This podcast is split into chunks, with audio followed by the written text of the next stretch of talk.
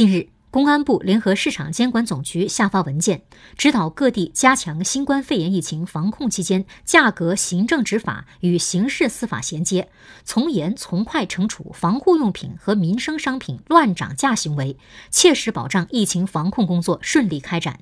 按照部署要求各地公安机关依法严厉查处打击利用疫情哄抬物价犯罪活动快侦快办了一批涉嫌非法经营犯罪案件。